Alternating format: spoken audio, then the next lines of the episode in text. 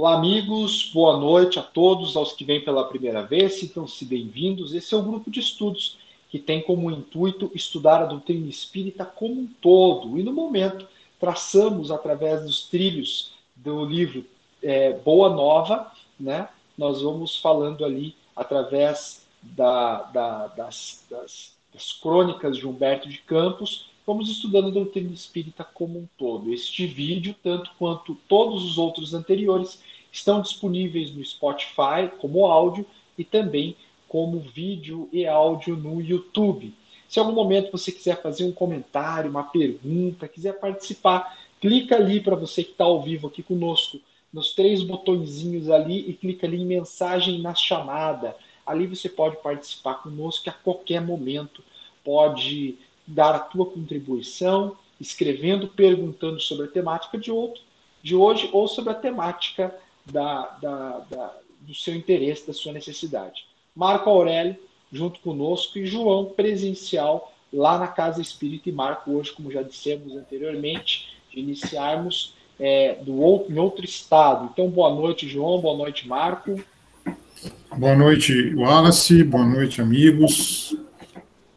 Maravilha. João, boa noite, meu amigo. Boa noite, Wallace. Boa noite ao pessoal que está de casa, aqui conosco também hoje no presencial, duas novas amigas começando o nosso estudo hoje. E vamos nessa. Maravilha. E como sempre, iniciamos qualquer atividade de cunho espírita é, é, e deveria ser o início de todas, qualquer atividade que temos no, no dia a dia, seja o trabalho, seja qualquer atividade que a gente inicia com uma prece. O momento em que tentamos elevar um pouco nossos pensamentos, deixar de lado a loucura muitas vezes necessária do dia a dia e nos conectarmos um pouco com o alto. Então, para quem está em casa, para quem está na casa espírita, podemos fechar os olhos agora, respirarmos com um pouco mais de tranquilidade, com a intenção de acessarmos planos superiores e esta conversa de coração para coração, direcionamos o nosso pensamento a Jesus, o nosso modelo, guia, mestre querido. Levamos cada dia conforme a condição da evolução que trazemos na bagagem de tantas idas e vindas. Respiramos muitas vezes ares pesados nos ambientes dos quais temos que frequentar, trabalhar, conviver. Muitas vezes, Senhor, gostaríamos de ter a alma mais leve, mas sabemos que para que isso ocorra, é necessário que tenhamos um treinamento neste mundo de provas e expiações, para que aqui, aprendendo a lidar com as dificuldades, aprendendo a lidar com as próprias imperfeições trazidas em nós mesmos, nós vamos nos tornando merecedores e despertando o nível e o estado de consciência do qual nos encontramos. Amigo Jesus, sozinho jamais conseguiríamos trilhar este longo percurso até a felicidade verdadeira. Por isso, amigo, te pedimos na noite de hoje para que venha em nosso encontro em nome dos espíritos que trabalham em teu nome, para que possam visitar os nossos lares, a casa espírita, quem está lá. Mas aqui, para nós que estamos online, que possamos ter a visita dos amigos espirituais, orientando porventura espíritos que estejam vinculados a nós, limpando as energias e refazendo os pensamentos positivos necessários para aquele que quer trilhar no bem. Por isso, Jesus querido, na noite de hoje, te agradecemos por mais uma obra estudada, onde aqui se finda mais um ciclo deste livro que finalizamos hoje, e que outros possam vir pela frente. E que o objetivo verdadeiro seja levar a tua palavra, o teu ensinamento, com o cunho especial e verdadeiro da doutrina espírita. Pai nosso que estais nos céus, santo é o teu nome. Venha a nós o teu reino, seja feita a tua vontade, assim na terra como no céu. O pão nosso de cada dia dá-nos hoje. Perdoa as nossas dívidas, assim como nós perdoamos a quem nos deve. Não nos deixeis cair em tentação, mas livrai-nos do mal. Que assim seja. Hoje, então, conforme já falamos, finalizamos essa longa trajetória que iniciamos lá anterior ao início da pandemia iniciávamos o estudo do livro Boa Nova, trazido pela psicografia de Francisco Cândido Xavier, através do espírito Humberto de Campos. O intuito, estudar a doutrina espírita como sempre o fizemos. E aqui trilhamos capítulo a capítulo inúmeros ensinamentos trazidos pelo Cristo, pela sua vivência, pelo seu exemplo. Hoje, para brilhantar e fechar com um laço dourado de luminosidade, nada mais, nada menos do que Maria, a mãe do Cristo. Alguns pontos de vista e momentos em que a mãe de Jesus vivenciou. Como sempre fazemos, não será o objetivo lermos o capítulo de ponta a ponta, mas pegar alguns textos e dali lançarmos a fim de adentrarmos os temas transversais e aí adentrarmos a doutrina espírita. João, Marco, iniciem vocês aí para que a gente possa fazer esse estudo bate-bola da noite de hoje.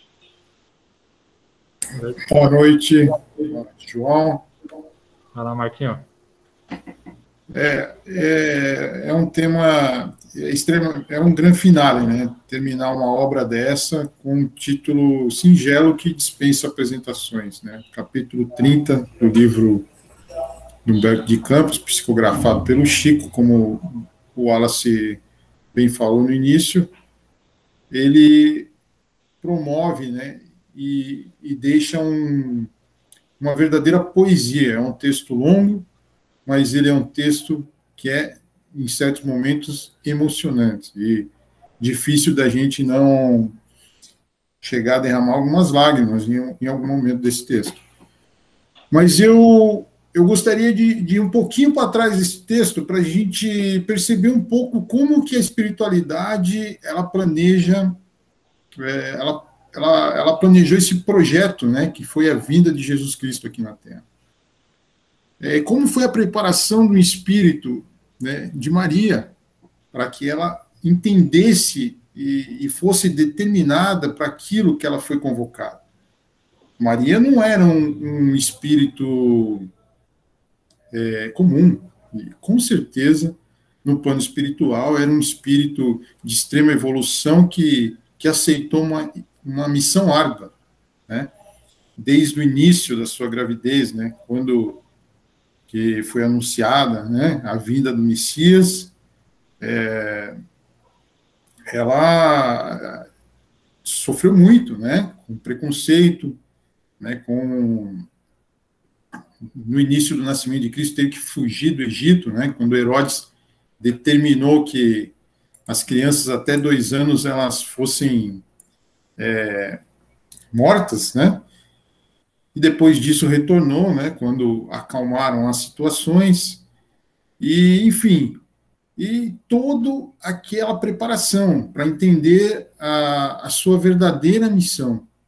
É como Maria ela foi extremamente humilde, né, na sua na sua missão como mãe, né, é, sempre amada com Jesus, é, admirando nas suas nas suas contemplações, né, aprendemos a, a, a reconhecer em Maria a, a sua verdadeira compreensão, né?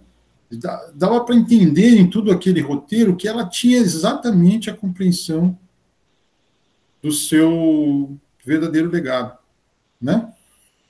E Maria de Nazaré, por ser um espírito de grandes conquistas evolutivas, assim, a espiritualidade nos, nos, nos mostra, né? Ela, até no momento de, de extrema angústia, como colocado no texto de Humberto de Campos, ela se demonstrava muito lúcida, né?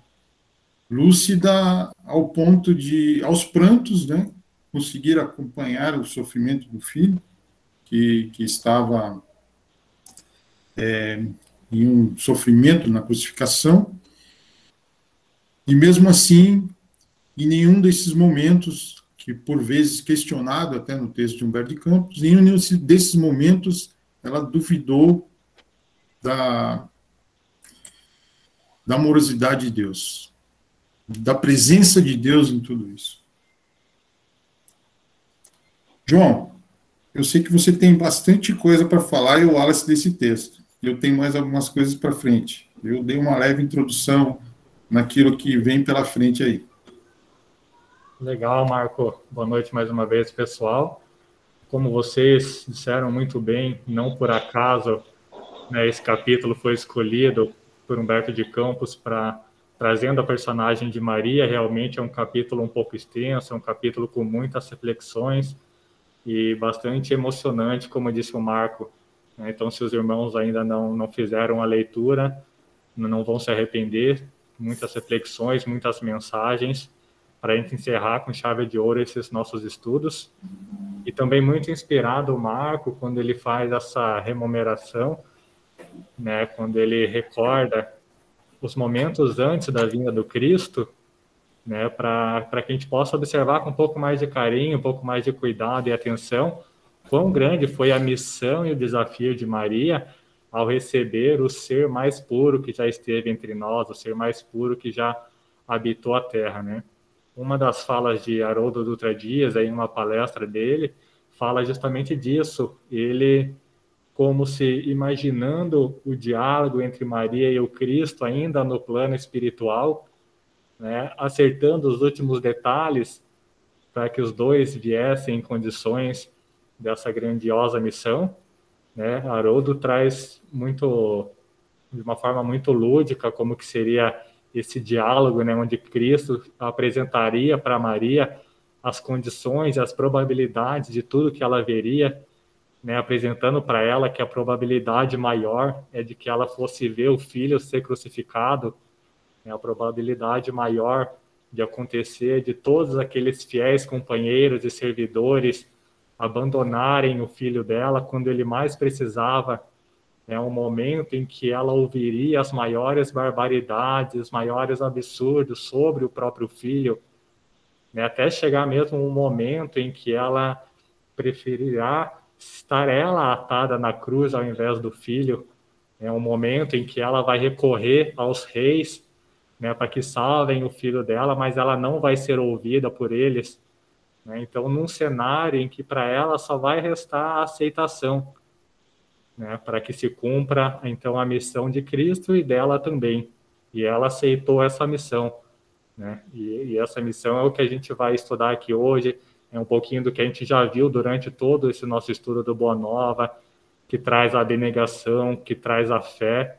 Né? Então, para que a gente consiga aí nesses primeiros momentos, essas nossas primeiras falas, né, que o Marco, o Alice trouxeram para a gente, para que a gente, de alguma maneira, consiga enxergar quão grandiosa é a missão de Maria, quão grandiosa já é essa missão mesmo no plano espiritual, porque para a gente, se hoje né, nós enxergamos Jesus como o Salvador, como o Mestre, como o amigo querido, para Maria, além de tudo isso, ainda era o filho bem amado, como Humberto de Campos finaliza o primeiro parágrafo. Então, para ela, é uma missão muito mais grandiosa, um desafio muito grande também, mas que traz para a gente boas reflexões, emocionantes reflexões. E volto com vocês, pessoal, e vamos no decorrer aí trazendo alguns pontos. Vamos em frente. É interessante a gente lembrar que Maria, mãe de Jesus, continua até hoje atuante diretamente do plano espiritual. A exemplo disso, nós temos a obra Memórias de um Suicida, trazida pela médium Ivone Pereira, onde, onde ali nos é narrado né, uma das dos trabalhos ligados diretamente que são que respondem diretamente a Maria são os legionários de Maria que trabalham especialmente em cima né, dos suicidas, dos resgates de suicida.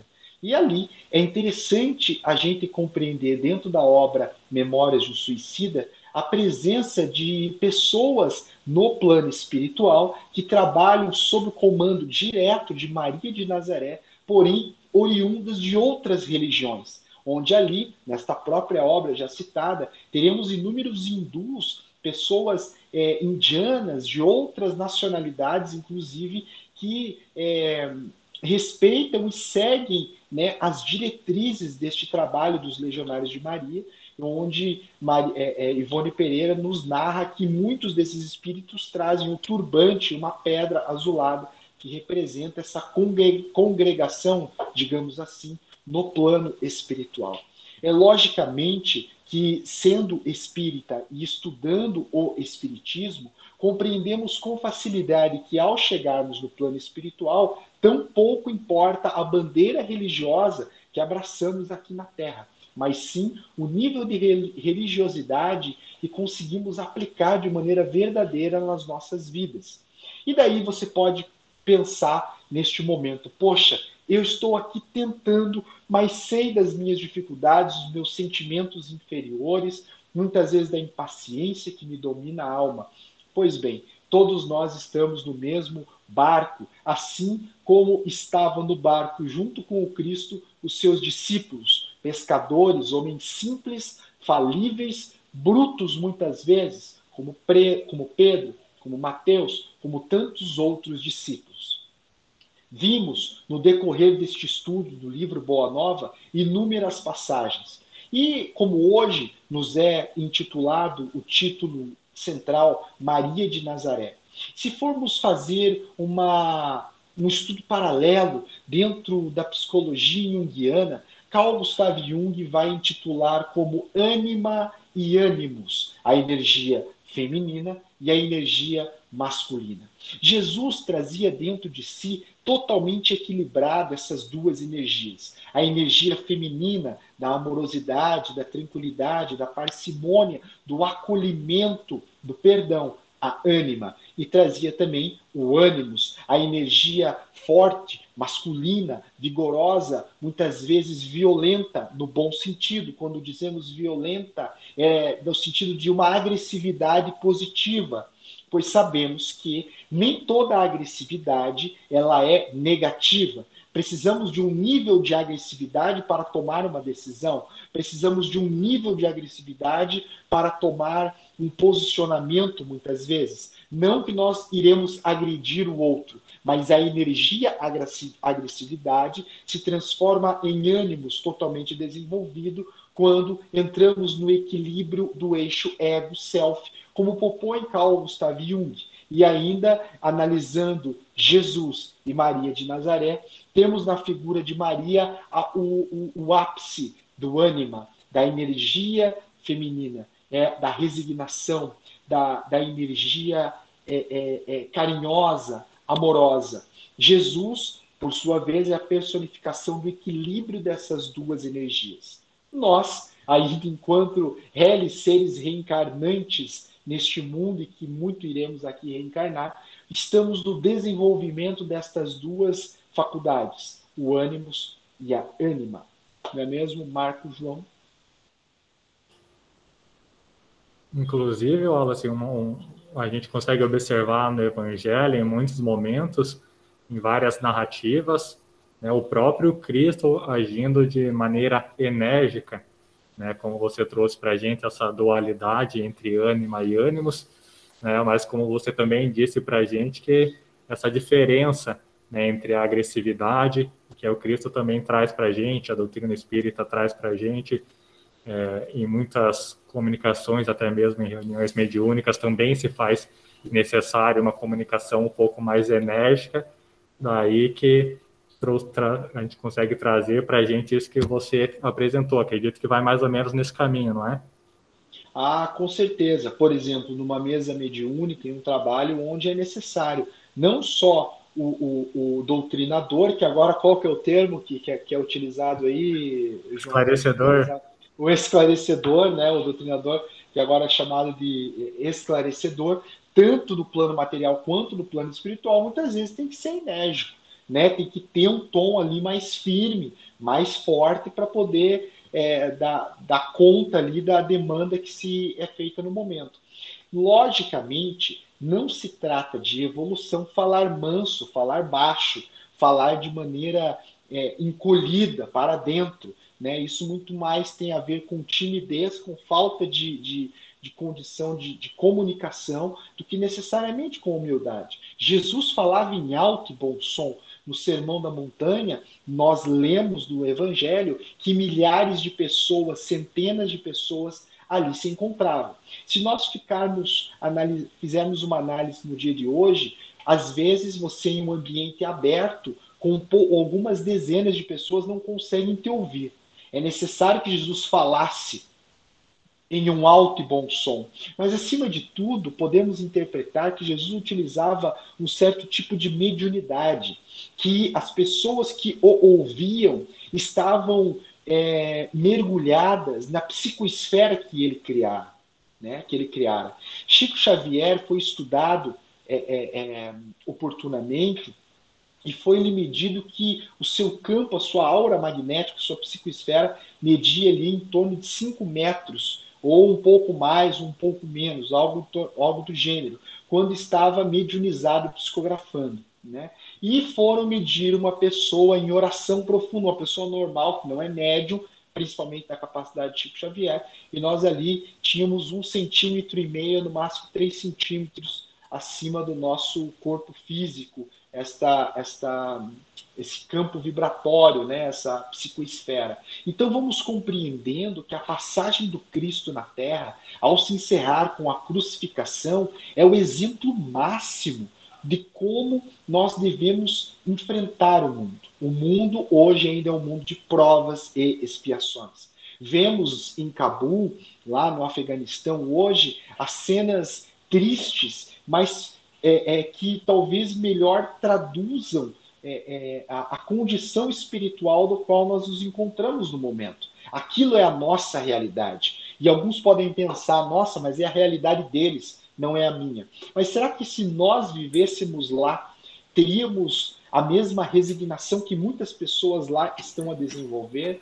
Né? Será que se estivéssemos lá nós teríamos a compreensão de, de, de entender o porquê da vida, o Espiritismo nos traz certamente estas respostas. E Maria, que lá naquela região do Oriente viveu, teve a resignação em seu nível máximo no momento da crucificação. E em tudo que foi falado sobre Maria aqui, né, ela não, ela não, ela é reverenciada assim como exemplo de amor, dedicação, de renúncia e sacrifício, né?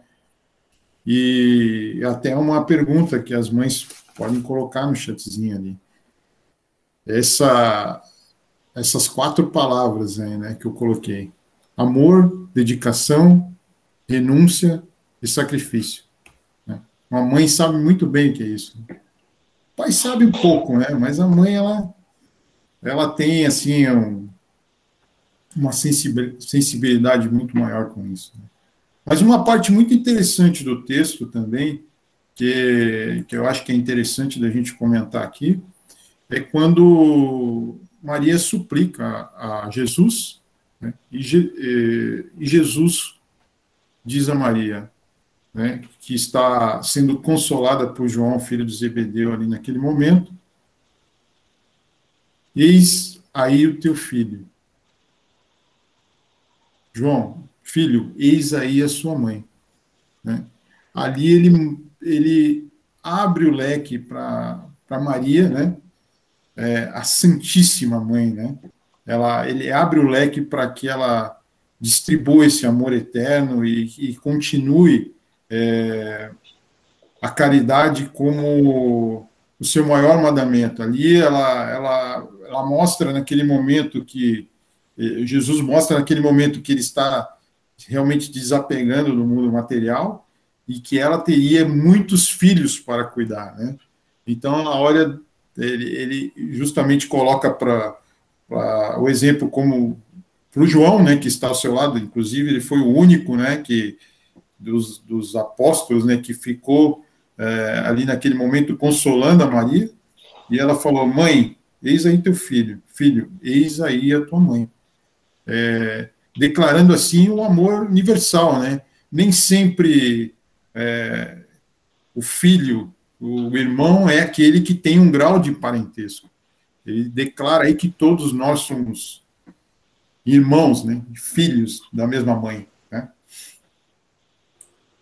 Essa parte, Marco, é bem interessante mesmo. É, fazendo a leitura do capítulo, é, eu consegui identificar aí umas três ou quatro passagens onde temos realmente essa indicação de que Maria viria se tornar essa mãe de todas nós, né? que ela assumiria esse papel da maternidade universal, essa figura de amor e de caridade, né? esse diálogo ali onde breve, onde ela estava junto com João e o Cristo, conduziu essas palavras, acho que foi o primeiro deles. Depois a gente vai encontrar em alguns outros trechos, até mesmo quando ela se tornou conhecida como Mãe Santíssima, né, por um dos pedintes, por um dos necessitados a que ela auxiliou com as suas palavras de consolação. E após ser consolado, então ele retornou à cidade, né, bravando a todos os cantos que lá, naquela humilde casinha, estava Maria, a Mãe Santíssima. Então, mais uma das passagens que a gente, a gente tem que indica Maria como a nossa mãe, né? E, e fazendo um outro paralelo com o que o Wallace trouxe para a gente agora há pouco, falando sobre as formas de encarar a vida, né? Tem esse esse capítulo em especial é rico de informação e rico de sugestões de como podemos fazer isso com fé, com confiança. Né? Uma em especial que me tocou bastante foi no momento em que Maria se questionava o porquê que estava acontecendo isso com o filho dela. Né? Ela pergunta até mesmo né, quais são os profundos desígnios que conduziram o filho dela à cruz. E Humberto de Campos narra para gente o seguinte, né? Uma voz amiga lhe falava ao espírito, dizendo das determinações insondáveis e justas de Deus, que precisam ser aceitas para a redenção divina das criaturas. Ou seja, acho que uma das formas que a gente tem de encarar a vida, de encarar o mundo, como ela se trouxe para a gente, é justamente aceitar essa vontade de Deus, mesmo e principalmente quando a gente não consegue compreender né? Eu acho que esse é um dos maiores desafios dessa nossa jornada espiritual, dessa nossa jornada evolutiva. E como nós já conversamos aqui em outros momentos, outras oportunidades de estudo, e eu acho que se encaixa também nessa reflexão, é que a gente consegue relembrar a questão da fé, né? da verdadeira fé, como a gente estudou alguns capítulos atrás, que significa justamente isso, né? que nós é, acabamos de nesse capítulo, nesse trecho que eu acabei de ler para vocês, né? De Maria, em todo aquele sofrimento, se questionando o porquê do sofrimento do seu filho, né? Mas ela se entrega a Deus, ela aceita os seus desígnios, mesmo que ela não compreenda. Então, esse acho que é uma das reflexões e uma das mensagens muito, muito, muito clara, assim, muito importante também que cabe a gente trazer para o nosso coração, para as nossas reflexões dessa fé de aceitar mesmo e principalmente quando a gente não compreende os desígnios divinos. O que, que você acha, Wallace? Ah, é, é, é, bem interessante essa perspectiva, João. E uma das questões que sempre nos é feita, tanto na casa espírita, a, a, a, quanto por pessoas que nos, sabem que somos espíritas e nos questionam, é se os espíritas fazem pedidos ou têm a oração direcionada a Nossa Senhora, como é conhecida, a Maria de Nazaré, e a gente sempre responde que a fé ela não tem limites. Né? Eu, particularmente, de, de, de, de tradição familiar, né? minha mãe que sempre foi muito devota de Nossa Senhora do Perpétuo Socorro, ainda quando católica, depois, posteriormente, ao desencarne do meu pai, se tornou espírita, junto na mesma época que, que, que eu me tornei, espírita, isso há, há 18, 17 anos atrás. Então, nós é, é, continuamos com aquele carinho profundo é, por Nossa Senhora, mais ainda hoje compreendendo a profundidade e a grandiosidade das atividades que continuam no plano espiritual. Então, o espírita, ou simpatizante espírita, ou católico que frequenta o centro espírita, para compreender todo local de oração onde houver uma pessoa com fé verdadeira, ali haverá haverão espíritos verdadeiramente é, imbuídos de bons sentimentos para o auxílio, seja na igreja evangélica, no centro espírita, no, na, no templo católico, né, enfim, em outras religiões, ou simplesmente onde houver uma pessoa que erga uma oração de um coração verdadeiro, de um pedido verdadeiro e genuíno, com merecimento será ouvido. Então, toda vez que rogamos a Nossa Senhora, tenhamos a certeza que é, é, é está chegando o pedido é, em seu endereço. Divaldo Pereira Franco é, brinca em algumas oportunidades que há situações que ele não pede a Jesus, mas pede a mãe, porque daí a mãe puxa a orelha do filho e faz com que a coisa aconteça. Uma brincadeira, obviamente, mas a grande espiritualidade, a egrégora é, é criada né, na espiritualidade, certamente responde a espíritos de alto coturno, como Jesus, como Maria, como Francisco de Assis, né, que tem aí dentro do nosso conhecimento os mais altos aí, entre outros como Satya Sai Baba, de outras religiões na Terra, mas que trabalham diretamente junto com Jesus, ao, ao comando de Jesus como governador espiritual da Terra. E dando um pouquinho, só para completar, apareceu também é um frequentador assíduo da novena, tá? Adorava, adorava o padre Kleina lá, né, na novena ali, da Perpétuo Socorro, sempre estava lá também. E, e, sempre que eu posso, eu dou uma passadinha lá. Gosto muito de frequentar também. E dando sequência nesse, nesse texto, é, aí para mim, assim, vem a parte que, se, se, pessoal, se vocês não leram esse texto ainda, é, a segunda parte desse texto é realmente a parte mais emocionante que, que a gente consegue praticamente visualizar o encontro da, da, da Maria, o reencontro dela com Jesus, né? Jesus que se materializou ali como um mendigo, né? E veio em busca de ajuda. E como todos naquele momento a chamavam de mãe, né?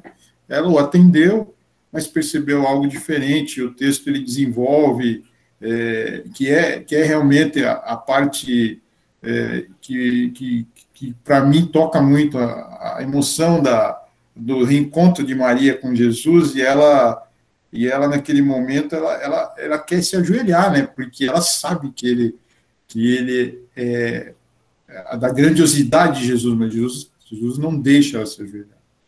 Ele continua, né?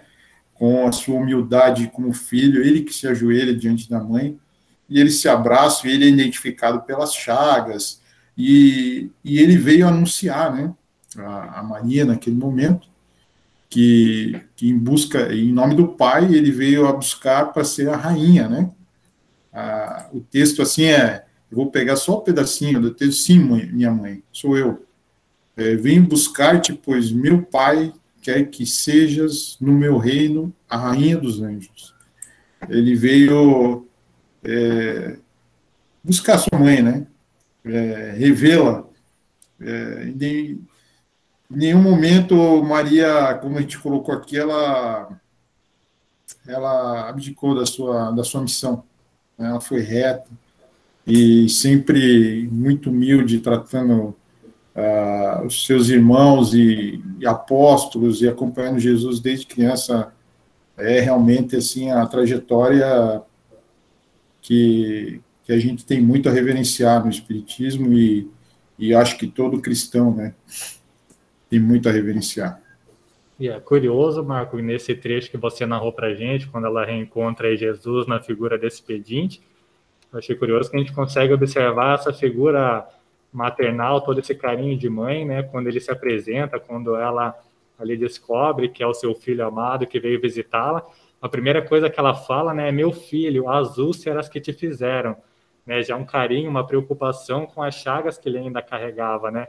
Então, mesmo depois ela sabendo a missão do Cristo, sabendo quem é ele, recebendo ele novamente nos seus braços ali para que pudessem retornar ao reino dos céus, né? A primeira preocupação dela foi justamente ali com os machucados dele, né? Então por isso que ela tem também esse papel de mãe de todas.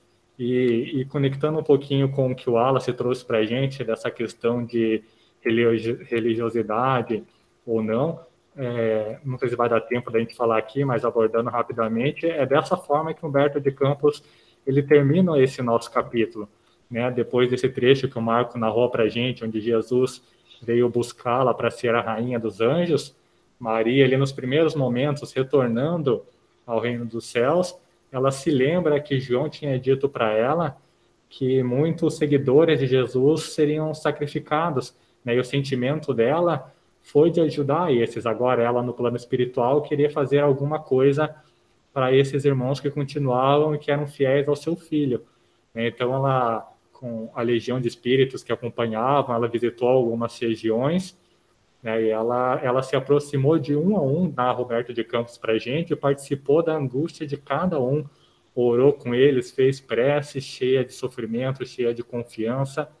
Humberto de Campos coloca para a gente que ela sentiu-se mãe daquela assembleia de torturados. Então, aí, mais um momento onde a gente consegue ver que ela é realmente essa figura de mãe para todos nós. Né? Então, ela sentiu-se mãe de todos aqueles e quis, de alguma maneira, auxiliá-los. Mas, ao mesmo tempo, ela compreendeu as mensagens que o Cristo trouxe para ela. Né? Jesus ensinou que o jugo dele seria suave e que cada um carregava o seu fardo.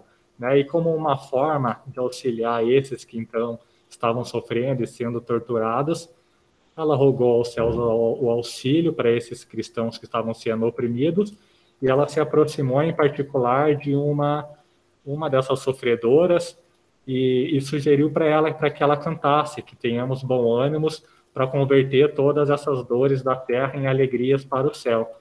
Então, a partir daquele momento ali, essa prisioneira se pôs a cantar, os outros acompanharam, e é muito bonito que daí Humberto de Campos ele finaliza o último parágrafo do livro, né, dizendo: Por essa razão, irmãos meus, quando ouvirdes o cântico nos templos das diversas famílias religiosas, não vos esqueçais de fazer no coração um brando silêncio, para que a rosa mística de Nazaré espalhe aí o seu perfume.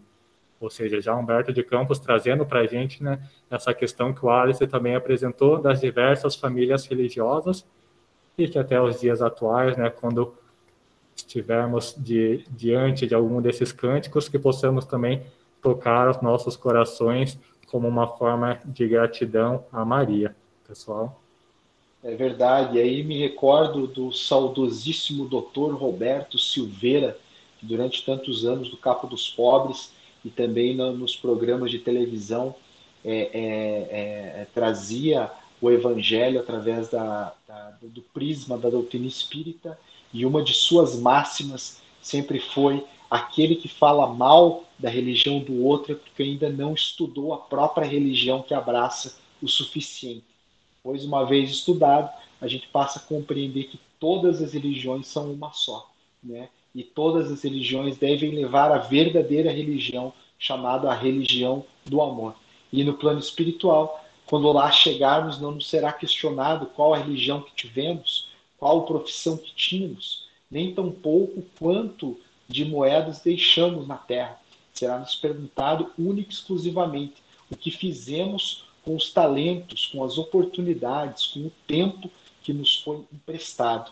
E certamente temos a oportunidade de entrarmos em contato com a doutrina espírita na atual encarnação, é uma grande oportunidade oportunidade de enxergarmos a vida como ela é, né? não pela ótica de Nelson Rodrigues, escritor, obviamente, mas pela ótica do Cristo, pela ótica do Espiritismo.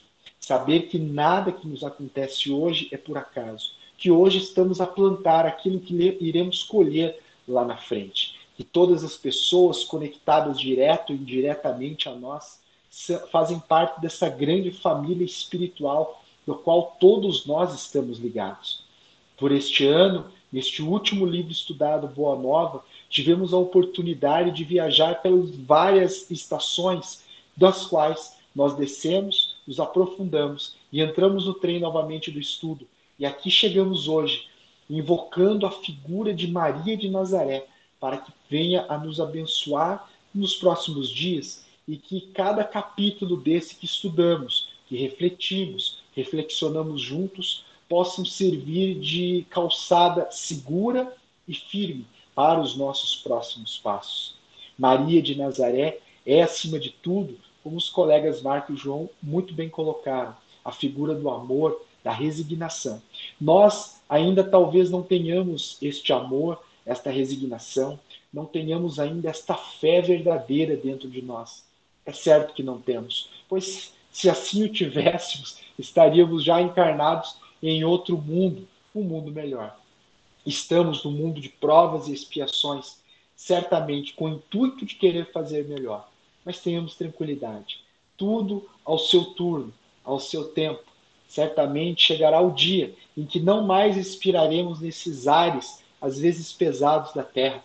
Respiraremos nos planos espirituais, de alma mais leve, de túnica mais alva espiritual. Iremos encontrar aí então o sentido verdadeiro da vida e olhar para trás e saber que tudo valeu a pena.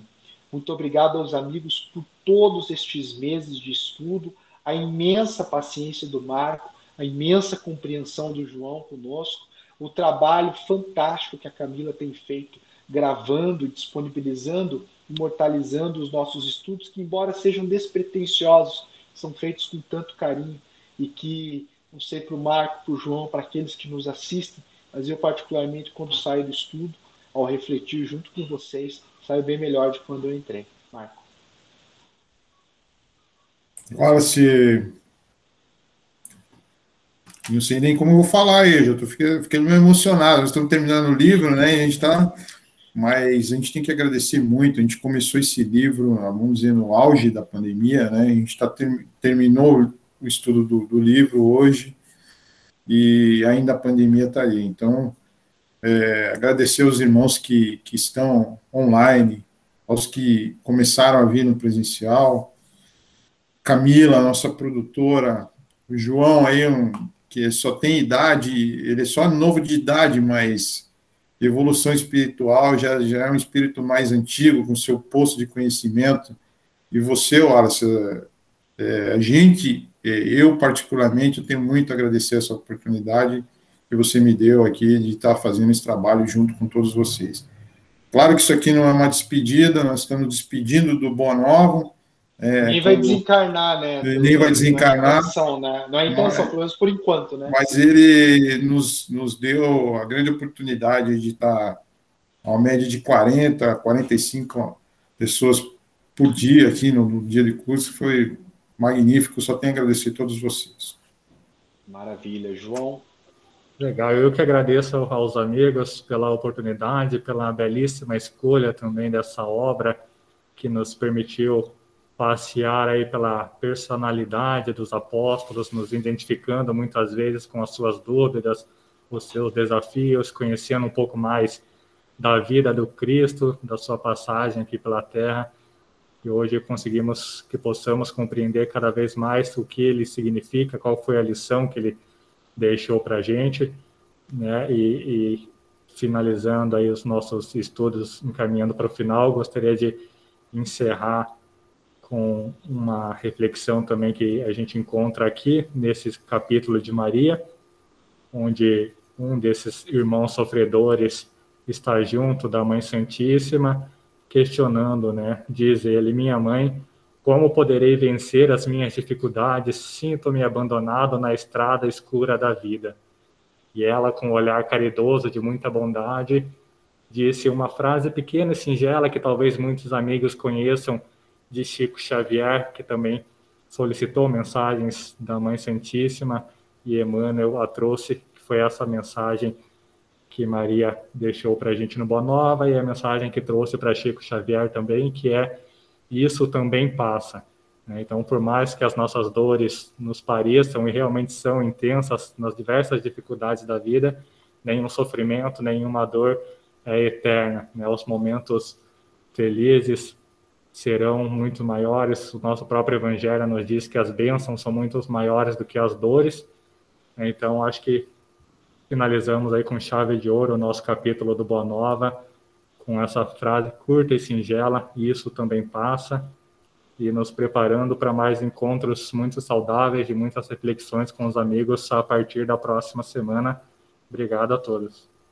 É isso aí. Na semana que vem a gente inicia uma nova obra e nós durante a semana vamos colocar algumas opções aí no Telegram para a gente votar e para a gente ver qual será, qual será a nossa nova obra da semana que vem. Obrigado aos amigos. Até semana que vem, Marco e João.